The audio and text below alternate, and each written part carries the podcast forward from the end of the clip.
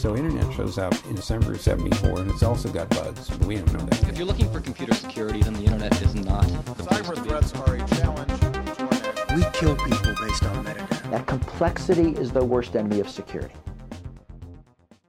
Moin Moin und herzlich willkommen zur zweiten inhaltlichen Folge des Percepticon Podcast. Ein Podcast über Technologie, Sicherheitspolitik und das Ganze aus einer sozialwissenschaftlichen Perspektive. Und herzlich willkommen auch zu diesem Osterspecial des Podcasts, eine Folge, die ein bisschen früher erscheint als sonst. Was wäre, wenn Geschichte sich nicht nur wiederholt, sondern sich vielleicht gar nicht verändert? Weil Rahmenbedingungen, die früher galten, heute noch genauso wahr sind. Kann die Vergangenheit ein guter Lehrer sein? Insbesondere in einem Themenfeld wie Cybersicherheit, was nach Moderne und Zukunft und Technologie klingt. Und schließlich, uns wurde ja allen Moores Law gepredigt, also Moores Gesetz, was sinngemäß sagt, dass die Rechenleistung moderner Chips sich rund alle eineinhalb Jahre verdoppelt. Also, dass alles immer schneller, besser, höher und weiter wird.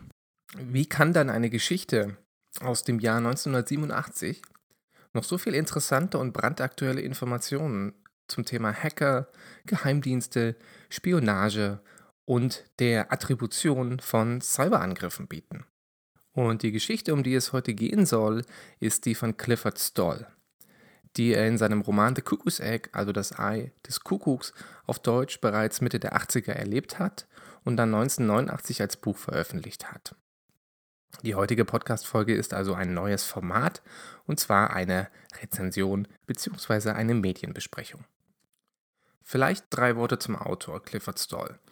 Der ist Astronom und Publizist und arbeitete 1986, als die Geschichte passiert ist, an, am Berkeley National Laboratory und war das, was man wohl heute einen Digital Officer nennen würde. Das heißt, er schrieb wissenschaftliche Programme zur astronomischen Datenverarbeitung. Stoll beschreibt sich selber als Freigeist, als Akademiker, den Idealen der Hippie-Kultur verhaftet und er ist eigentlich gar kein Cybersicherheitsexperte, wird aber durch die Ereignisse, die er im Buch schildert, zu einem ersten Threat Hunter, das ist also jemand, der Hacker jagt, oder beziehungsweise zu einem IT-Forensiker, das ist jemand, der Spuren von IT-Sicherheitsvorfällen auswertet. Worum geht es also in der Geschichte? Vielleicht ein paar Worte zum zeitlichen Kontext.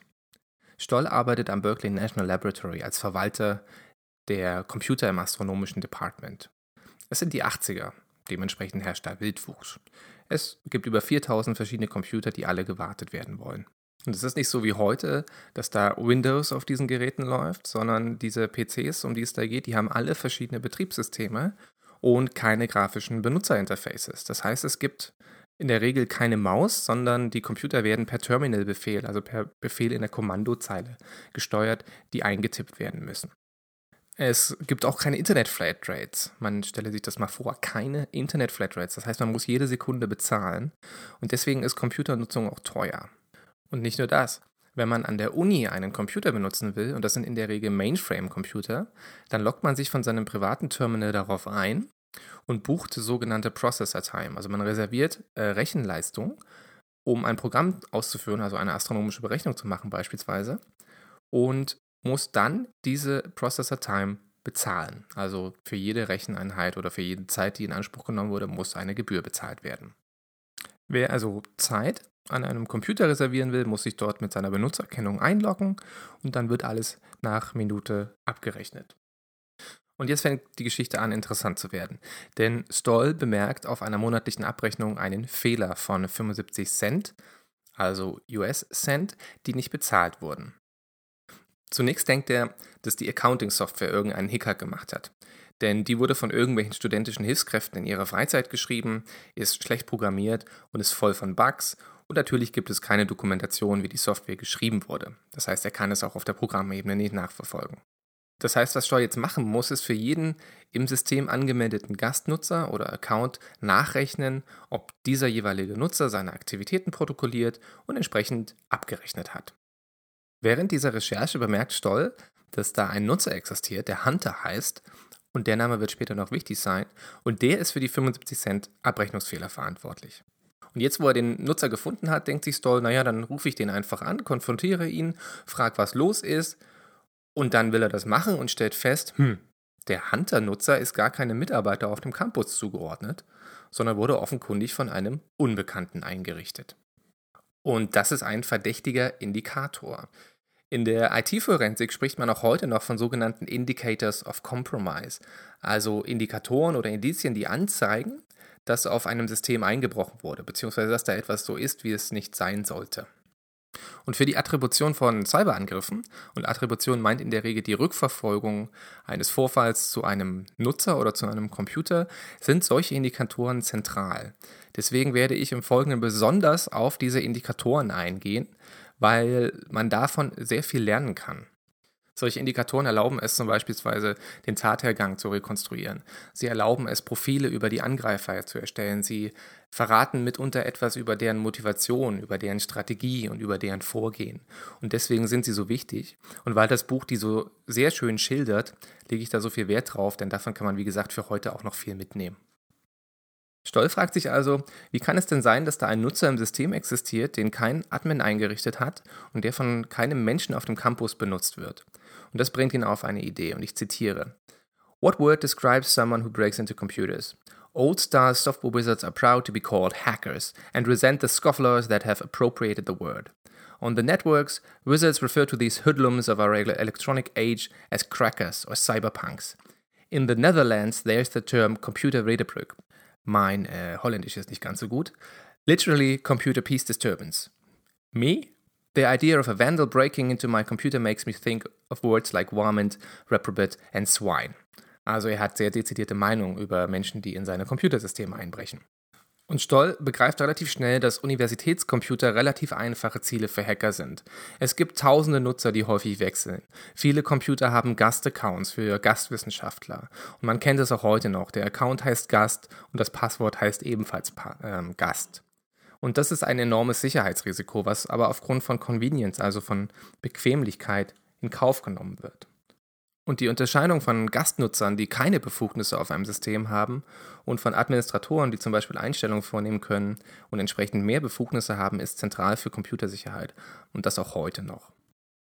Das ist also eine der ersten Lessons learned hier in diesem Text. Aber zurück zum Text. Stoll wühlt sich also weiter durch die Accounting-Rechnung und stellt fest, dass es da auch noch andere Nutzer gibt, die ungewöhnliche Aktivitäten zeigen. Zum Beispiel einen Nutzer namens Sventec. Der ist insofern merkwürdig, also ein weiterer Indikator, weil er sich regelmäßig einloggt, aber das nur ganz kurz und sich dann wieder abmeldet. Und die Recherche zeigt, dass der Nutzer Sventek tatsächlich zu einem Menschen gehört, nämlich zu Joe Sventek, und der ist ehemaliger Wissenschaftler an der Uni. Arbeitet dort aber schon seit über einem Jahr nicht mehr. Und hier haben wir eine weitere Lessons learned, äh, IT-Administratoren, die alte Accounts nicht löschen und die dann eventuell gehijackt werden können. Stoll kommt es verdächtig vor und er beschließt, Sventech zu beobachten. Und dazu schreibt er ein Programm, was alle Anmeldeversuche von Sventech mitprotokolliert. Und dazu überwacht er zum Beispiel den Port, von dem sich der Nutzer einloggt. Das ist so etwas wie das erste Intrusion Detection System, also ein, eine, eine, Software, die ähm, verdächtige Netzwerkaktivitäten mitprotokolliert. Und darüber lernt Stoll, dass die Anmeldung von einer Modemverbindung kommt. Und das ist ein weiterer Indikator. Das sagt uns nämlich, dass der Nutzer nicht auf dem lokalen Campus sitzt, denn dann würde er über eine Netzwerk, also über eine Ethernet-Verbindung kommen, sondern er kommt von außerhalb, also über das Internet. Und Stoll ist relativ clever, denn er protokolliert alle Tastatureingaben mit, die der Nutzer Sventec macht. Ne, wir erinnern uns, damals geht alles noch über Kommandozeilen und das, was in eine Kommandozeile geschrieben wird, kann man äh, mit einem Keylogger gewissermaßen mitschreiben. Und das macht man auch heute noch äh, genauso, wenn man Hacker überwachen will. Und dadurch lernt Stoll, dass der Einbrecher über das sogenannte TimeNet kommt. Und das deutet darauf hin, dass der Nutzer eben nicht auf dem Campus sitzt, sondern außerhalb, irgendwo innerhalb der USA. Und Stoll beschreibt seine Erkenntnis. Und das ist ein Originalzitat, was ich mal in der Gänze vorlege. My guess was right. Sventek's account was being used to break into our Unix computer. Not just break in, This hacker was a super user. The hacker had sneaked through a hole in our system to become a super user. He'd never even logged into the system manager's account. He was like a cuckoo bird. The cuckoo lays her eggs in other birds' nests. She is a nesting parasite. Some other bird will raise her young cuckoos. The survival of cuckoo chicks depends on the ignorance of other species. Hier kommt also die zentrale Metapher des Buches und erklärt, warum das Buch das Kuckucksei heißt. Denn das Verhalten des Angreifers ähm, gleicht dem eines Kuckucks. Das heißt, ein Ei wird im System gelegt und das wird dann von anderen Nutzern ausgebrütet. Und die Frage ist jetzt, wie kommt denn das Kuckucksei? Und mit dem Kuckucksei ist eine Befugniserweiterung auf dem ähm, Gastsystem gemeint, die da eigentlich nicht sein sollte. Wie kommt dieses Kuckucksei auf das System von Clifford Stoll? Und die Antwort ist damals wie heute noch so oft eine Sicherheitslücke. Das GNU Unix Betriebssystem, was damals dort äh, an der Uni verwendet wird, hat eine sogenannte Zero-Day-Sicherheitslücke. Das ist eine Sicherheitslücke, die die Programmierer des Betriebssystems noch nicht kennen. Sie haben also sinngemäß genau null Tage Zeit, den Fehler zu beheben, bevor er von einem bösartigen Hacker ausgenutzt werden kann. Und diese Lücke erlaubt äh, es, bestimmte Konfigurationsdateien auszuführen und zu manipulieren und erlaubt es damit, dass sich ein Nutzer zum Administrator ernennen kann. Und allein aus diesem Umstand ergeben sich schon wieder zwei Indikatoren, die für die Attribution nützlich sind. Erster Punkt, der Einbrecher kann offenkundig Unix-Systeme benutzen und kennt sich damit aus. Zweiter Punkt, er scheint eine gewisse Kompetenz zu haben, denn sonst würde er wahrscheinlich keine Sicherheitslücke benutzen. Und hier sieht man jetzt, wie langsam die Puzzlestücke zusammenkommen. Die Kompetenz des Hackers wird auch dadurch sichtbar, dass er seine Spuren verwischt und ziemlich systematisch vorgeht. Sprich, wenn er sich einloggt in das System von Stoll, schaut er erstmal, wer da noch so aktiv ist. Das heißt, er lässt sich eine Liste von den aktiven Nutzern ausspucken. Warum macht er das? Ja, die Antwort ist einfach. Er will wissen, ob da zufällig gerade ein Administrator anwesend ist, der vielleicht ihn beobachten könnte. Durch die Protokolle lernt Stoll, dass der ähm, Nutzer die E-Mails von anderen Leuten liest, dass er systematisch nach Telefonnummern in anderen Accounts sucht, dass er nach Passwörtern in anderen Accounts sucht und auf diese Weise versucht, weitere Accounts zu übernehmen. Weiterhin sieht man, dass der Hacker versucht, sich ein Bild über die Netzwerkarchitektur zu verschaffen. Sprich, er will wissen, mit welchen anderen Netzwerken im ARPA-Network des Berkeley National Laboratory verbunden ist. Und diesen Umstand nennt man heute laterale Bewegung. Das heißt, man bricht in ein System ein, guckt, was links und rechts von diesem System ist, also was im, in, im Nachbar, in der Nachbarschaft des Systems ist, und bewegt sich dann in diese anderen Netzwerke weiter. Und das bedeutet, dass das Problem nicht nur auf Stolls Netzwerk begrenzt ist, sondern dass andere hunderte weitere Netzwerke in den USA, die mit dem ARPANETZ verbunden sind, oder Universitätscampi, die mit dem ARPANETZ verbunden sind, davon betroffen sind. Das Ausmaß des Vorfalls wird also langsam klar. Und jetzt stellt sich toll die Frage, ja, was macht man denn jetzt? Denn wenn man den Nutzer einfach nur löschen würde, den illegalen Nutzer, dann kommt der Hacker wieder über die Sicherheitslücke und erstellt sich einfach einen neuen Nutzer. Das heißt, die Lücke betrifft auch andere Systeme und andere Netzwerke. Und hier zeigt sich ganz klar die, das Dilemma, was wir auch heute noch haben, nämlich die Frage, wie gehen wir mit Sicherheitslücken um? Sprich, melden wir sie an den Hersteller, damit er sie beheben kann und damit alle Systeme immunisiert werden? Oder behalten wir das Wissen, was wir um die Sicherheitslücke gelernt haben, für unsere Zwecke geheim? Also das betrifft zum Beispiel Strafverfolgungsbehörden oder Geheimdienste, die diese Lücken natürlich ausnutzen können, um Spionage zu betreiben, ohne dass es jemand bemerkt. Für Stoll ist die Sache relativ klar. Er will den Hacker weiter nachverfolgen und aufspüren und zieht somit den Missmut seines Arbeitgebers auf sich. Denn sein Chef will natürlich nicht, dass Stoll seine Arbeitszeit damit verschwendet, einen Hacker zu jagen und nicht dafür verwendet, ähm, das zu machen, was er nämlich soll, nämlich Programme für Wissenschaftler schreiben. Und hier zeigt sich ein schönes Managementproblem, was es auch heute noch gibt.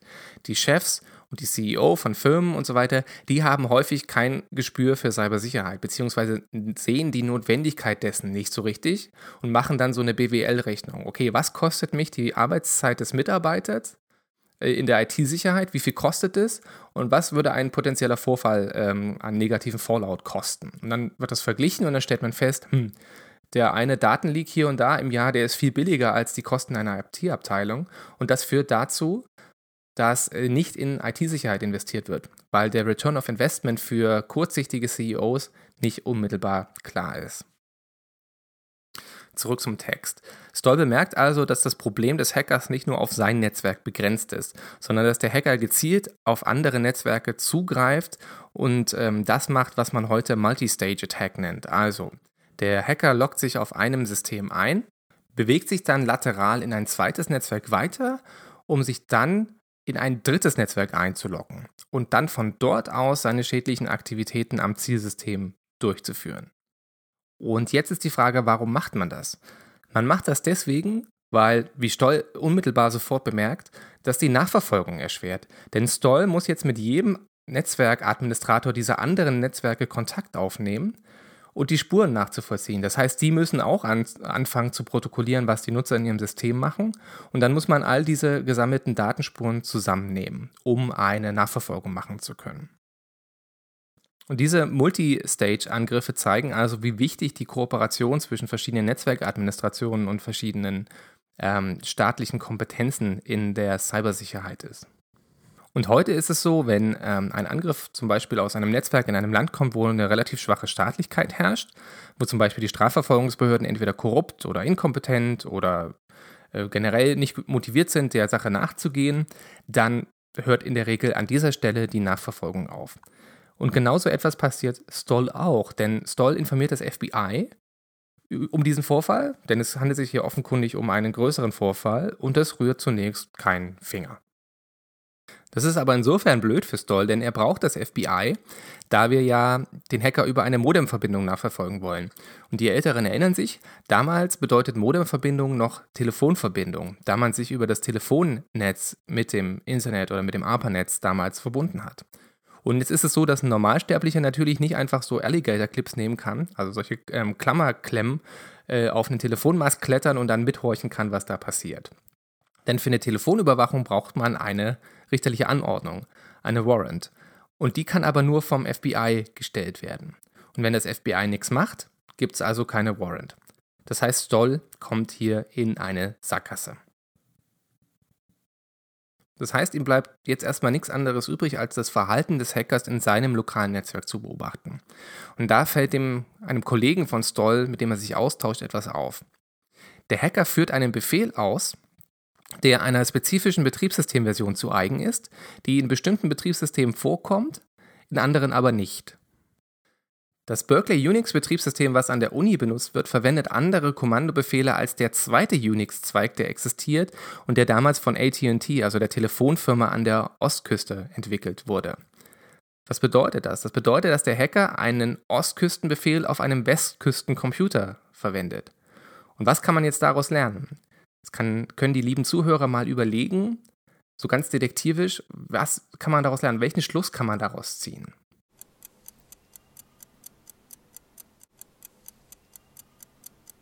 Und? Eine Idee?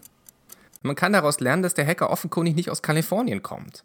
Denn dann würde er ja vermutlich das Westküsten-Unix benutzen.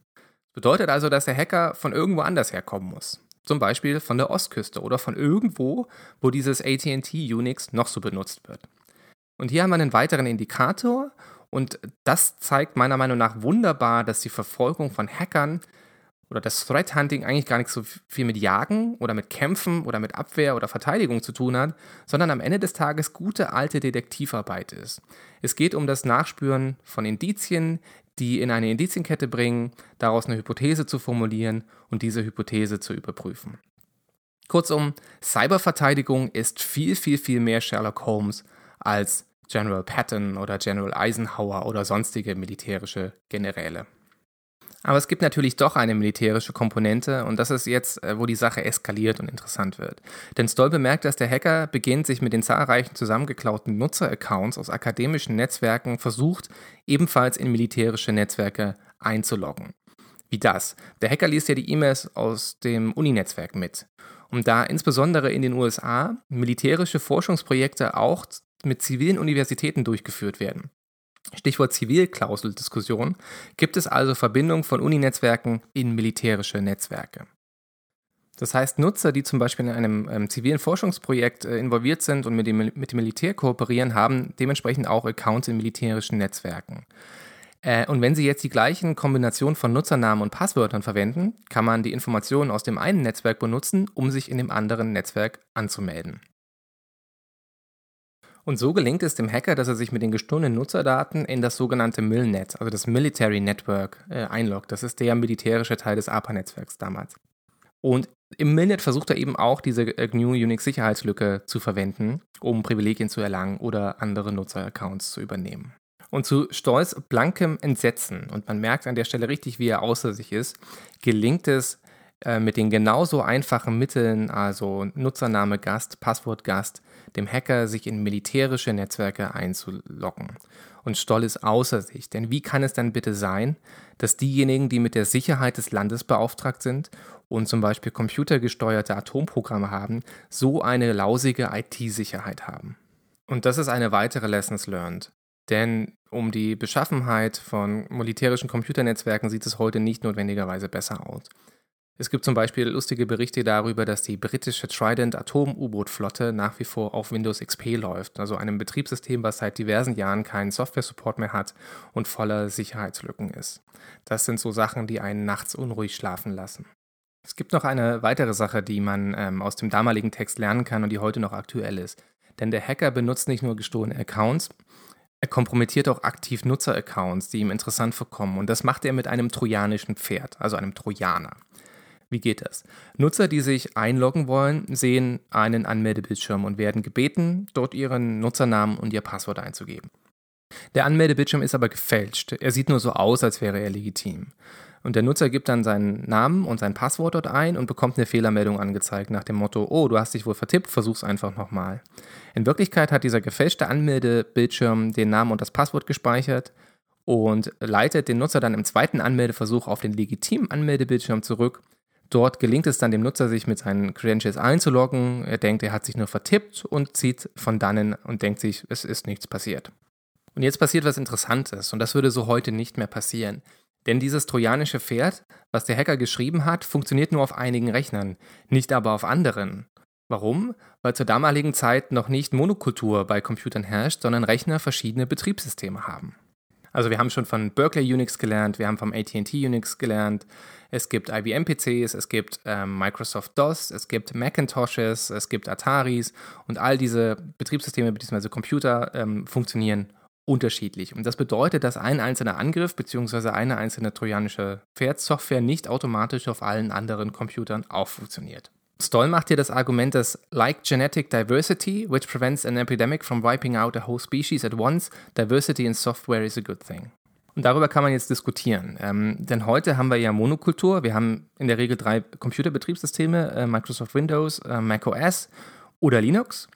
Und das bedeutet, dass zum Beispiel in einem Fehler in einem Windows-Betriebssystem, was ca. eine Milliarde Nutzer weltweit hat oder einen Marktanteil von ca. Naja, 85 bis 90 Prozent, automatisch eine ganze Menge Nutzer von einer Sicherheitslücke betroffen sind.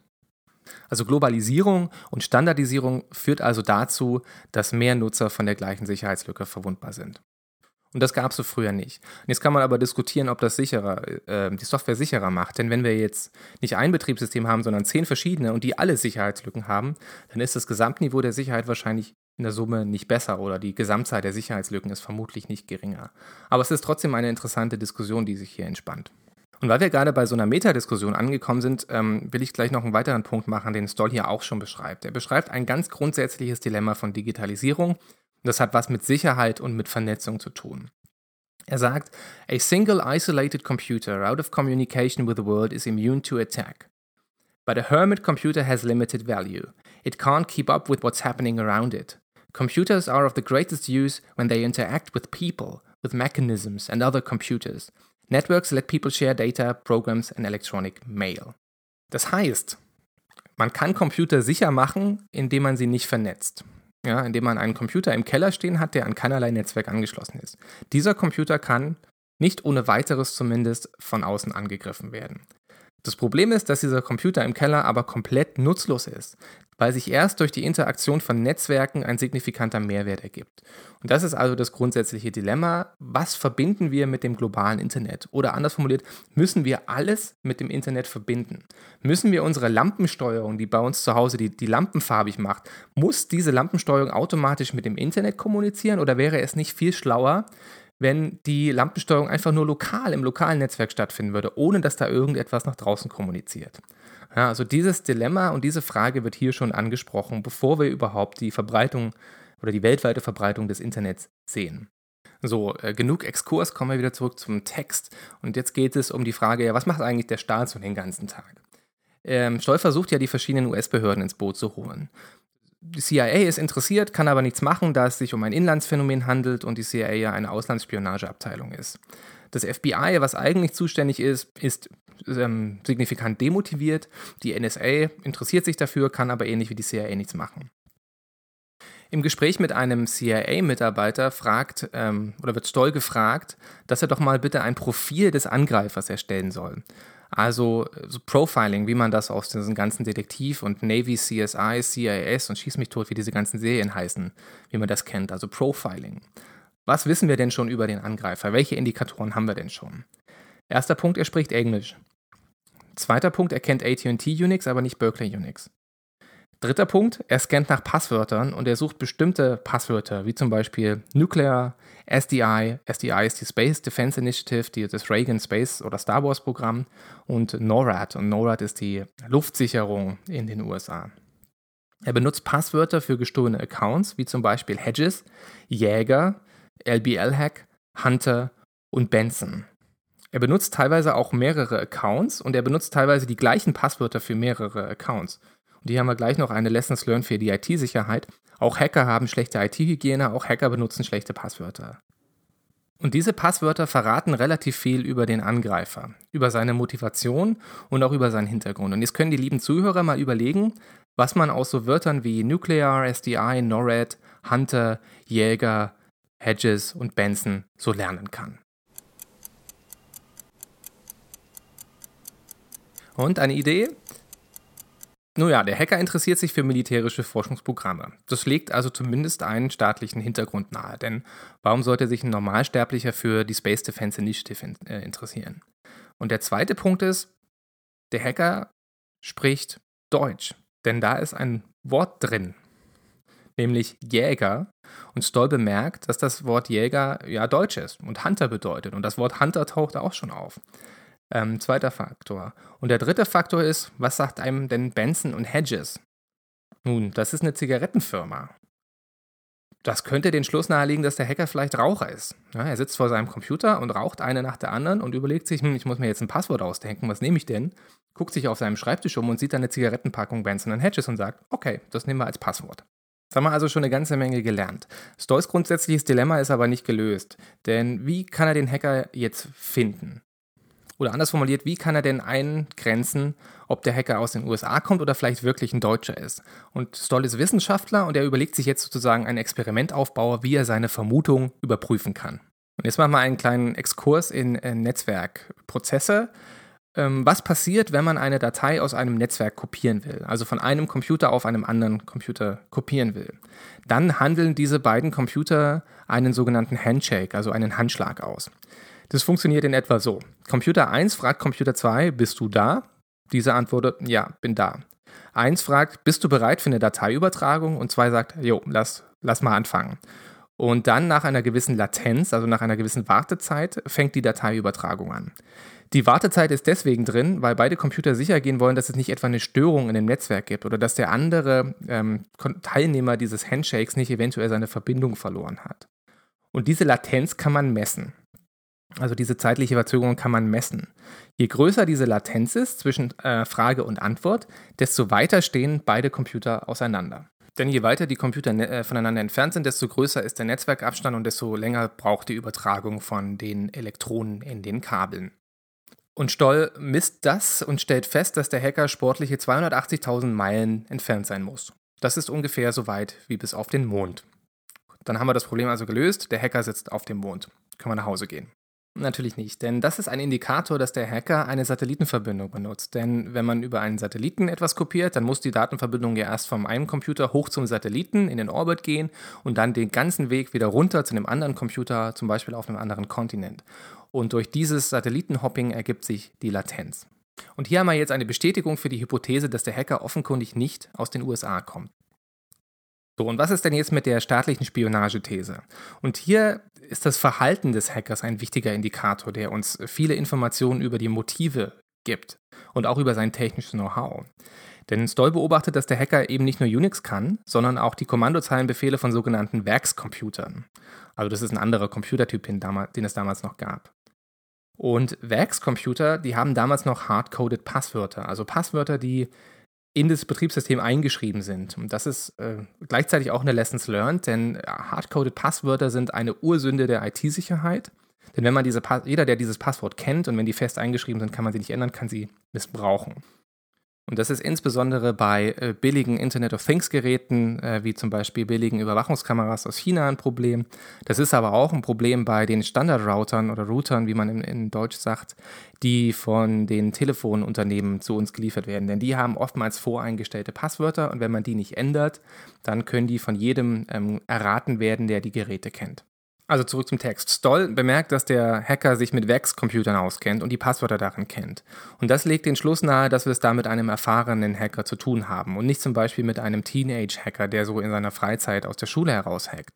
Warum? Denn ein Betriebssystem zu kennen, okay, das, das kann jeder. Jeder von uns kennt in der Regel ein Betriebssystem, manche auch zwei oder mehr.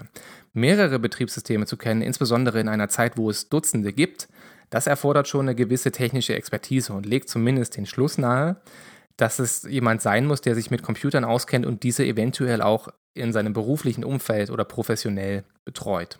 Wenn das so ist, wenn diese Hypothese stimmt, dann verrät uns das auch, dass der Hacker vermutlich mittleren Alters sein muss. Ja, weil diese Erfahrung, die haben Kinder in der damaligen Zeit noch nicht. Für die äh, Hypothese, dass der Hacker sich auskennt mit dem, was er äh, macht, ist auch äh, ein Faktor, nämlich der Hacker hat Fahr Erfahrung im Bereich vom Brechen verschlüsselter Dateien. Das heißt, er versteht die Mathematik dahinter. Ich gehe jetzt nicht so im Detail darauf ein, das ist auch eine ganz spannende Geschichte, wie das funktioniert. Aber das legt zumindest den Schluss nahe, dass der Mensch weiß, was er tut. Und hier sieht man jetzt ganz schön, wie das Verhalten eines Angreifers in einem System ein wichtiger Indikator für die Attribution ist. Denn das Verhalten sagt uns etwas über die Motivation und es verrät uns etwas über das technische Know-how und erlaubt uns so, sozusagen für Stück für Stück ähm, Rückschlüsse zu ziehen.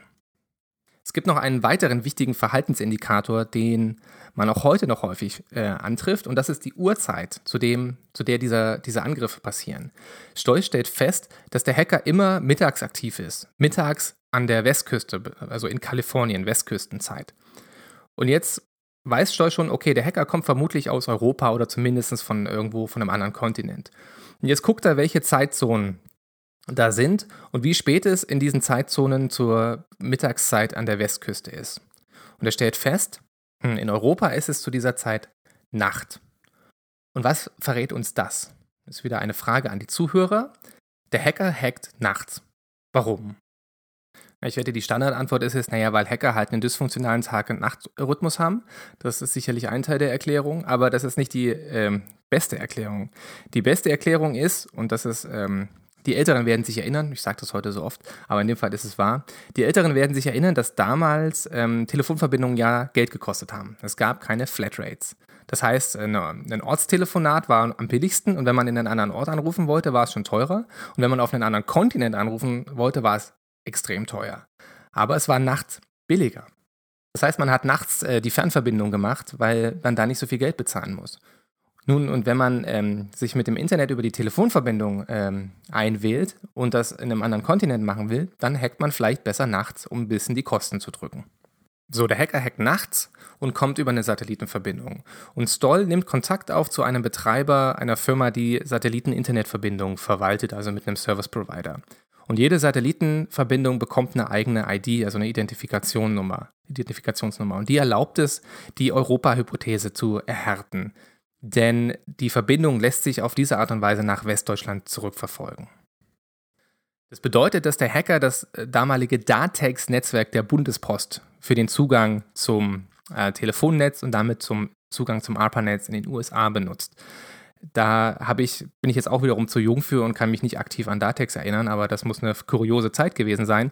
Denn damals hatte der Staat noch das Monopol über die Telefon- und somit über die Internetdatenverbindung. Und das ist undenkbar heutzutage, wo über 95 Prozent der Internetdatenverbindungen in privater Hand ist. Und das ist insofern eine kuriose Anekdote, als dass viele der negativen Faktoren oder viele der Probleme, über die wir heute sprechen, von Regulierung, von Sicherheit und so weiter, deswegen so schwierig sind, weil so viele private Akteure daran beteiligt sind. Es ist eine interessante Ironie der Geschichte, dass die neoliberale Privatisierung in diesem Fall so viele Probleme verursacht hat, aber natürlich auch Kosten gesenkt hat, darf man nicht vergessen. Stoll kontaktiert also die Bundespost und stößt hier auf ein Problem. denn die weigert sich, die Anschlussinformationen herauszugeben, solange zumindest kein Richterbescheid bzw. eine internationale Strafverfolgungsanordnung vorliegt und die kann nur über die Botschaft kommen. Äh, und das zweite Problem, was Stoll hat, der Hacker kann zur damaligen Zeit in Deutschland gar nicht richtig belangt werden, da das deutsche Strafrecht damals Internetkriminalität noch gar nicht kennt. Das heißt, er kann gar nicht für ein Verbrechen äh, belangt werden, was der Hacker über deutsche Netzwerke in den USA begeht. Auch eine sehr interessante äh, Anekdote. Und hier beginnt jetzt so eine Art äh, rechtlich-politische Odyssee nach dem berühmten Passierschein A38, also nach der richterlichen Anordnung. Und dazu muss er wiederum das FBI überzeugen. Denn nur das FBI kann ähm, die Richteranordnung äh, anfordern und kann das dann zur Botschaft geben und die deutsche Botschaft gibt das dann an die Bundespost und dann macht die Post eventuell eine Nachverfolgung. Am Ende gelingt es, ja, ich überspringe jetzt diesen ganzen bürokratischen Teil und die Bundespost stellt Nachforschung an und kann die Telefonverbindungen in Deutschland an die Uni Bremen und nach Hannover zurückverfolgen. Und hier kommt jetzt eine kuriose Anekdote. Diese Rückverfolgung von einzelnen Telefonverbindungen muss damals noch händisch geschehen. Das heißt, ein Techniker muss an einer entsprechenden Verteilerstation sitzen und dann messen, wo ein Signal hingeht. Und ein Techniker muss an jeder Verteilerstation sitzen, was das Ganze natürlich in Form von Personalkosten und Aufwand ziemlich kostenintensiv macht. Das zweite Problem ist, wenn der Hacker zwischenzeitlich die Verbindung kappt, ähm, verliert sich das Signal. Und man kennt dieses Szenario noch aus Filmen in den 80ern, äh, wenn so Geisel, Geiselsituationen beschrieben werden. Also der Geiselnehmer ruft bei der Polizei an und will Lösegeld erpressen. Und dann wird dem Beamten am, am Apparat gesagt, Mensch, du musst den jetzt so lange, wie es geht, in der Leitung halten, damit wir die Nachverfolgung machen können. Und das basiert genau auf diesem Umstand, dass das damals noch händisch passieren muss. Heute ist es nicht mehr so, heute dauert das auch nicht mehr so lange. Aber dieser Filmtrope hat sich so äh, etabliert, dass das auch heute noch immer wieder in Filmen auftaucht. Jetzt hat Stoll also ein Problem. Der Hacker loggt sich ja immer nur ganz kurz ein und guckt, was so passiert und loggt sich dann schnell wieder aus. Das heißt, eine Nachverfolgung funktioniert nicht. Und wie kriegt man den Hacker jetzt dazu, dass er länger im Netzwerk bleibt? Wieder eine Frage an die lieben Zuhörer. Wie stellt man das an? Und in diesem Fall hat die Frau von Clifford Stoll, äh, Martha, eine brillante Idee. Sie sagt, stellt dem Hacker doch eine Falle auf, die ihn dazu bringt, möglichst lange im Netzwerk zu bleiben. Und diese Idee ist deswegen so brillant, weil sie auch heute noch benutzt wird und das ist das Konzept eines sogenannten Honigtopfes, ein Honeypot. Und hier zeigt sich so schön, dass ähm, IT-Sicherheit auf Diversifikation, also auf Diversity angewiesen ist, da verschiedene Perspektiven ähm, auf das gleiche Problem dabei helfen können, kreative Lösungsstrategien zu entwickeln. Und das Problem ist, dass IT-Sicherheit häufig heutzutage noch so eine männliche Domäne ist, weil es viel zu wenig Frauen in diesem Bereich gibt. Wenn du also diesen Podcast hörst und weiblich bist, geh in die IT-Sicherheit, wir brauchen mehr Frauen. So, äh, genug von diesem emanzipatorischen Aufruf, zurück zum Honigtopf. Stoll weiß, dass sich der Hacker ja für geheime Militärforschungsprojekte interessiert. Und jetzt denkt er sich also ein supergeheimes neues Projekt aus, um den Hacker auf eine falsche Fährte zu, äh, zu lenken. Er nennt das ganze Ding SDI-Net. Und er faked dazu die komplette Dokumentation. Er legt falsche Namens- und Ranglisten an. Er faked die gesamte E-Mail-Korrespondenz eines bürokratischen Apparates und streut überall verdächtige Dateien und verdächtige Brotkrumen. Und hier kommt jetzt eine tolle Anekdote, die ich vorlesen will, weil sie so lustig ist. Und der Stoll, äh, Stoll fährt fest, hm, Mist, ich weiß gar nicht, wie Militärs sprechen. Then I thought of another problem. We don't know enough about military stuff to make sensible documents. They don't have to make sense, Martha grinned diabolically. Real military documents don't make sense either. They're full of jargon and double talk. You know, like, the procedure for implementing the highly prioritized implementation procedure is hereinafter described in Section 2, Subparagraph 3 of the Procedural Implementation Plan. Und ähm, Martha und Clifford verfallen in diesen äh, Zitaten immer so in so eine sowjetische Spionsprache und faken äh, sozusagen so einen russischen Akzent. Den habe ich euch jetzt hier mal erspart, das wollte ich nicht unbedingt machen. Ist also ganz niedlich zu lesen. Stoll legt also Dateien ab, um die Motivation des Hackers zu prüfen. Also Hypothesentest, ganz der Wissenschaftler, wie er ist. Er legt Spiele ab, um zu prüfen, ob es nicht vielleicht doch ein Teenage-Hacker ist, denn der würde sich vermutlich für Spiele interessieren. Er legt Korrespondenz über die Friedensbewegung in Berkeley und über die Proteste in Berkeley ab, also Lokalpolitik. Damit will er prüfen, ob der Hacker nicht vielleicht ein Hacktivist ist, also eventuell politisch motiviert. Und diesen Ansatz nennt man Counter-Deception, also Gegentäuschung. Und das ist eine Abwehrstrategie, eine, eine Abwehrstrategie von IT-Sicherheit, über die wir viel zu selten sprechen. Denn das führt dazu, dass der Hacker viel mehr Zeit auf dem System verbringen muss, als nötig ist. Denn er muss das Material sichten, er muss es kopieren. Das dauert damals noch lange. Und deswegen wird seine Datenverbindung länger und deswegen kann man ihn nachverfolgen. Und am Ende des Tages gelingt dieser, dieser Plot und der Post gelingt es, den Heimanschluss des Hackers zu identifizieren. Und zu diesem Zeitpunkt sind bereits neun Monate vergangen. Also vom Einbruch von den 75 Cent Abweichung bis zu einer Hausdurchsuchung in Deutschland.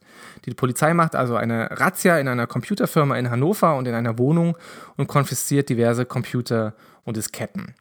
Und der Fall wird in Deutschland bekannt unter dem Namen KGB-Hack. Das heißt, der Hacker, dessen Namen Stoll nie erfährt, und im deutschen Diskurs äh, wird der Name Markus Hess genannt, der Hacker hat äh, Material aus US-Netzen geklaut, aus dem Pentagon geklaut, aus Militärforschungsprojekten geklaut und die für eine, für eine Mark sozusagen oder für ein bisschen Geld an den russischen KGB verkauft. Das ist also eine frühe Episode von Spionage über Computernetzwerke. Und es ist auch gleichzeitig einer der ersten Vorfälle, wo ein sogenannter Proxy-Akteur, also ein Akteur, der nicht ein Staat ist, aber im Auftrag eines Staates für diesen Staat handelt, eingesetzt wird. Und Proxy-Akteure sind ein weiteres Verschleierungs Verschleierungsmittel, was insbesondere Nachrichtendienste benutzen, damit die Spuren nicht zu ihnen zeigen, sondern zu anderen. Das letzte Kapitel beschreibt den, ähm, frühen, die frühe deutsche Hacker-Szene, den Chaos Computer Club. Es sind ein paar interessante Informationen drin. Wer sich dafür interessiert, kann sich das also mal anschauen.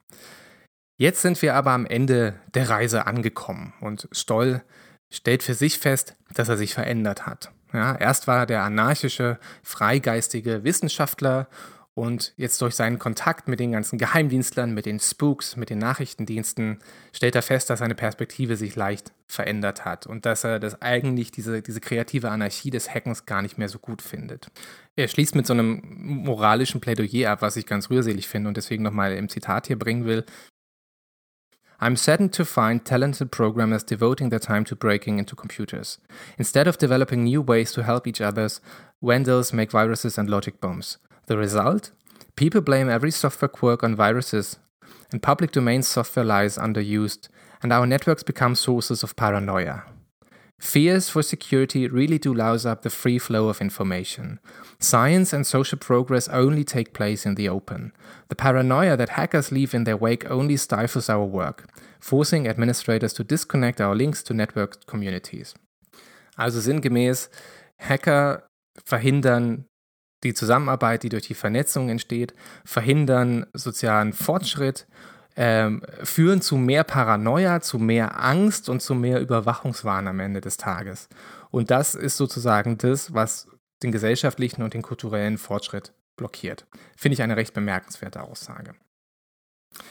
So, kommen wir zum Schluss. Jetzt will ich noch so ein paar hm, Bullet Points einfach nennen, warum dieses Buch so lesenswert ist und was so die Lessons learned sind, die man aus den damaligen Vorfällen mitnehmen kann, weil sie heute noch genauso in der gleichen oder in leicht veränderter Form anwendbar sind.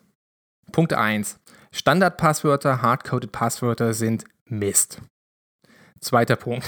Die schlechte IT-Hygiene von Nutzern ist damals wie heute eines der größten Probleme der IT-Sicherheit. Also schlechte Passwörter, schlechte ähm, Kon Kontenverwaltung und so weiter. Der dritte Punkt ist, die Sophistication, also der, der Wissensgrad oder die Wizardry, die Zauberkunst, wie, wie es damals noch genannt wird, von Hackern ist gar nicht so entscheidend am Ende des Tages. Denn der Hacker ist deswegen erfolgreich gewesen, weil er einfach nur an genügend Türklinken gerüttelt hat und viele von denen waren einfach offen. Und das ist eine wichtige Lektion. Persistenz ist das, was Zugriff zu Netzwerken ermöglicht und nicht die neuesten Gadgets und die neuesten Gizmos und Zero-Day-Sicherheitslücken und Exploits, die keiner kennt. Persistenz ist wichtig. Dann beschreibt Stoll sehr eindrücklich das Problem von vernetzten Daten. Denn eine Information, wie zum Beispiel eine Kontaktadresse in einer E-Mail für sich genommen, ist nicht so relevant. Wenn man diese einzelne Information aber mit anderen gestohlenen Daten in Verbindung setzt, also die Daten vernetzt, erlaubt es zum Beispiel sehr detaillierte Profile über Individuen zu erstellen oder über Forschungsprojekte zu erstellen und diese Informationen out of context zu benutzen, um sich zum Beispiel in anderen Bereichen Zugang zu verschaffen. Das ist also das Grunddilemma von Überwachung. Nicht das einzelne Daten nicht der einzelne Datenpunkt ist entscheidend, sondern die Kombination von Daten, die Vernetzwerkung von Daten. Ein weiterer Punkt ist, dass Hacking kein Krieg ist. Das ganze Buch benutzt das Wort Cyberangriff fast nie. Ja, Hacking ist sowas wie Detektivarbeit. Es ist das Kombinieren von Spuren und das Aufstellen und Verwerfen von Hypothesen. Und auch Cyberabwehr oder Verteidigung ist also nicht Kämpfen und nicht Schießen und nicht das Abfeuern von irgendwelchen Logic-Bombs, sondern es ist Detektivarbeit. Es ist Wissenschaft am Ende des Tages. Und das Buch ist voll von Sherlock Holmes-Metaphern. Beispielsweise diese hier. Is it easy to break into computers? Elementary, my dear Watson. Elementary and tediously dull. Ich hoffe, mein äh, britischer, mein gefakter britischer Akzent hat das gut rübergebracht. Also wie gesagt, Worte wie Angriff, Verteidigung und so weiter kommen im Text fast gar nicht vor. Er spricht von Besucher, er spricht von Einbrecher, er spricht von Eindringling.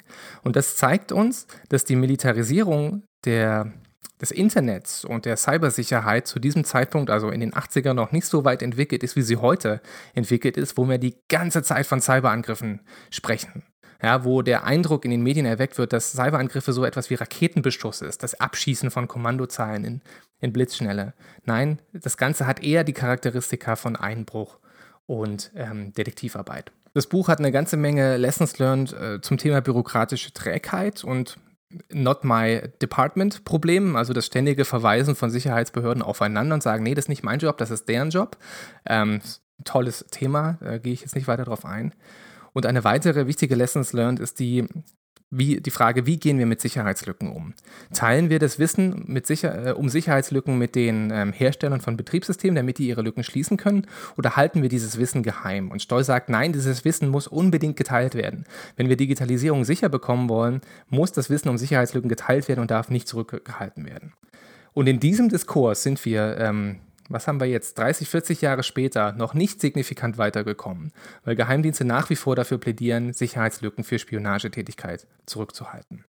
Eine weitere Lessons learned ist, dass der Mensch die, der schwache Link ist, also dass es am Ende des Tages auf schlechtes Management ankommt, auf schlechte Passwörter, auf schlechte IT-Hygiene. Und ein weiterer Punkt ist, Vertrauen ist wichtig. Vertrauen ist für die Digitalisierung wichtig. Wenn es nur einen Grund gibt, einem Akteur zum Beispiel im Netzwerk nicht zu trauen oder einem Service Provider nicht zu trauen oder auch staatlichen Stellen nicht zu trauen, weil es Grund für Misstrauen gibt, zum Beispiel weil Staaten Sicherheitslücken zurückhalten und sie nicht schließen, dann funktioniert Digitalisierung nicht. Und Vertrauen ist eine der elementarsten Ressourcen, die es gibt. Das Buch ist auch deswegen gut, weil es enorm lustig ist. Ich habe schon über die gefakten russischen Akzente gesprochen, die ich hervorragend fand. Das Buch ist auch deswegen lustig, weil an einer Stelle ein Rezept für Cookies vorkommt, also für Cookies zum Backen, in einer Fußnote, in einem IT-Sicherheitsbuch. Ähm, ich lese das jetzt nicht vor, das kann man heute im Internet alles selber recherchieren, aber das fand ich enorm witzig. Das Buch ist also insgesamt eine Empfehlung für alle, die sich für IT-Sicherheit oder für Cybersicherheit interessieren.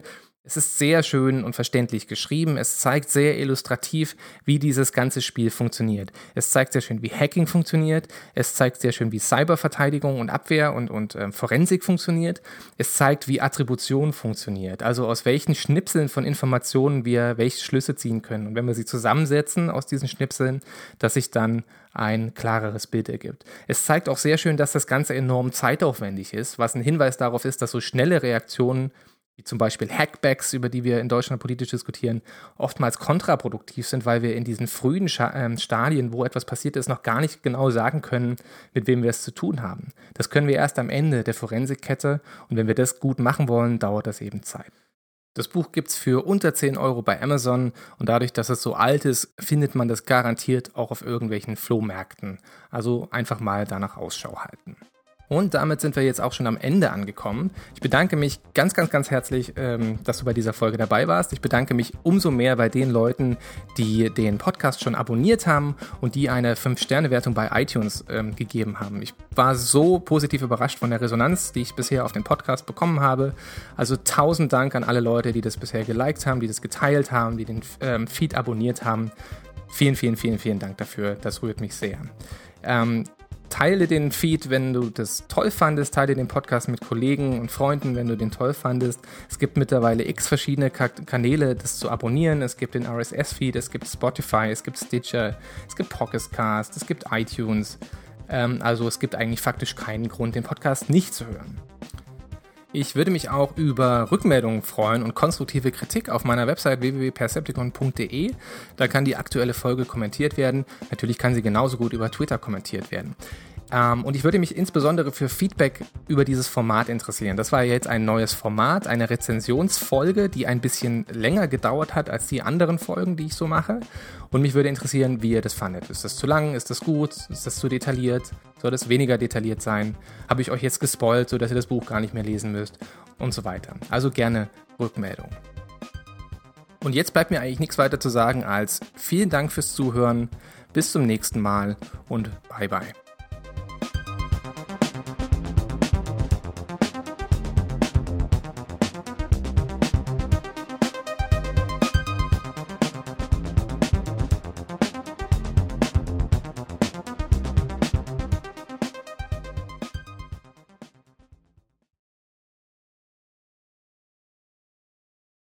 Zwei Eier, einen Becher braunen Zucker, einen halben Becher regulären Zucker, zwei Sticks weiche Butter, zwei und ein halber Becher Mehl, ein halber Teelöffel Salz, ein Teelöffel Backpulver, ein paar Löffel Vanilleextrakt, für ein bisschen mehr Schokoladengeschmack ähm, drei Löffel Kakaopulver Oh, und nicht vergessen, ähm, zwei Becher voller Chocolate Chips.